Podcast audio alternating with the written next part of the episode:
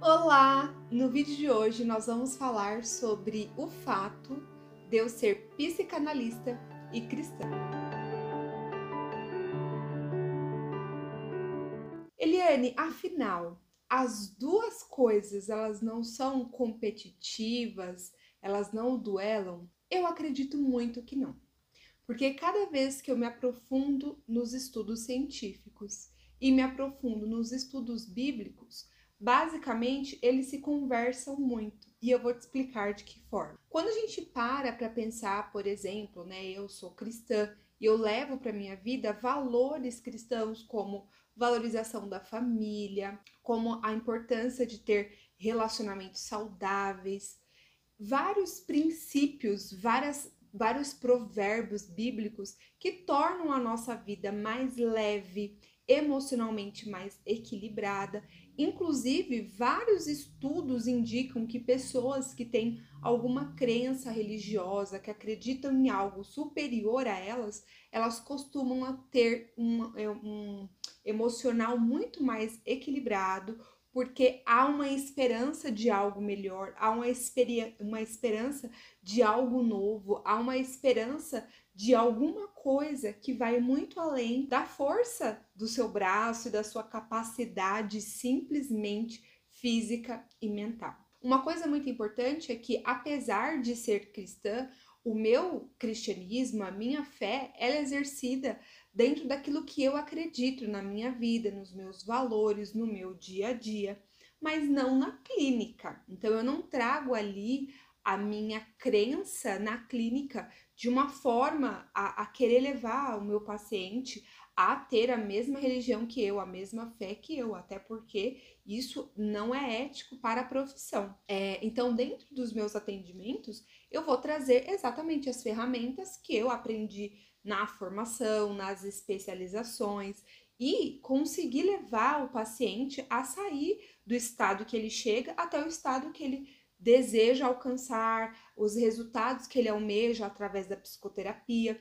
Então, em nenhum momento há uma dualidade entre a minha fé e o meu trabalho. Agora, acontece muito de, eu ter pessoas, né, de eu ter pacientes que me encontraram na internet ou que se interessaram pelo meu trabalho, tanto pela abordagem que eu utilizo, por aquilo que eu divulgo, pela minha forma de, de me comunicar, como também por ter gostos afins né? E é muito importante isso porque a, a terapia, a psicoterapia, ela deixou há muitos anos de ser aquela coisa neutra e distante do paciente, né? Onde a gente ali como terapeuta precisa ser uma pessoa que não tem gostos, que não se envolve, que não se emociona, que não se envolve emocionalmente com o paciente. Isso não acontece, até porque nós não somos pessoas neutras, nós somos pessoas reais com sentimentos reais, com emoções reais, com dores, angústias, assim como o nosso paciente. E lá ali no nosso, nosso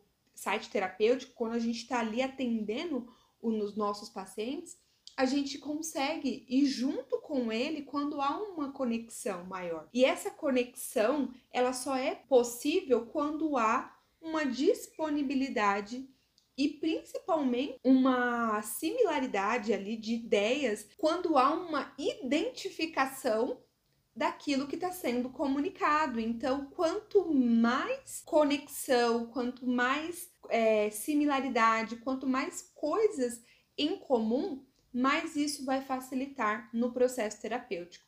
E isso é, não quer dizer que eu atendo só, só pessoas que têm a mesma fé que eu ou pessoas que acreditam, né, no cristianismo, protestante, enfim.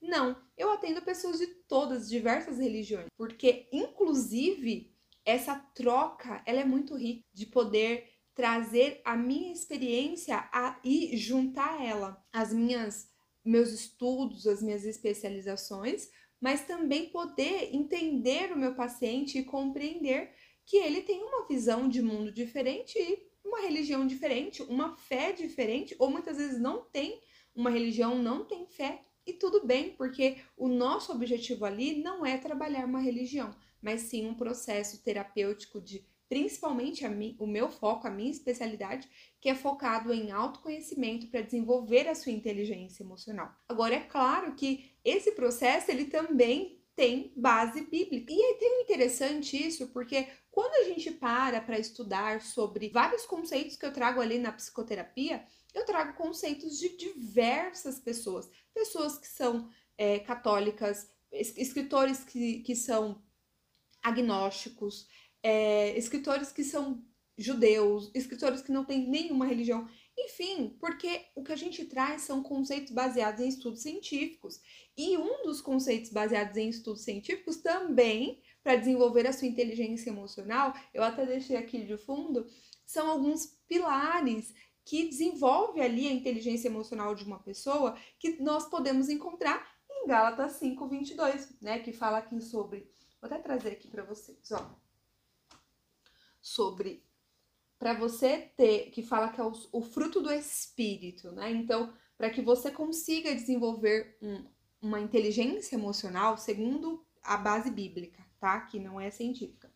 É, você tem a paciência, né? Que você precisa desenvolver, o amor, tanto o amor próprio como o amor ao próximo, a alegria de desfrutar da vida, de desfrutar dos seus dias, do seu dia a dia, a paz, uma paz que te faz dormir todos os dias bem, que te faz acordar e deixar e fazer e tornar o seu dia melhor, porque é uma paz que te traz confiança, que te traz fé, é a amabilidade, a bondade, a mansidão, ou seja, ó, calmaria, calma, keep calm, keep calm.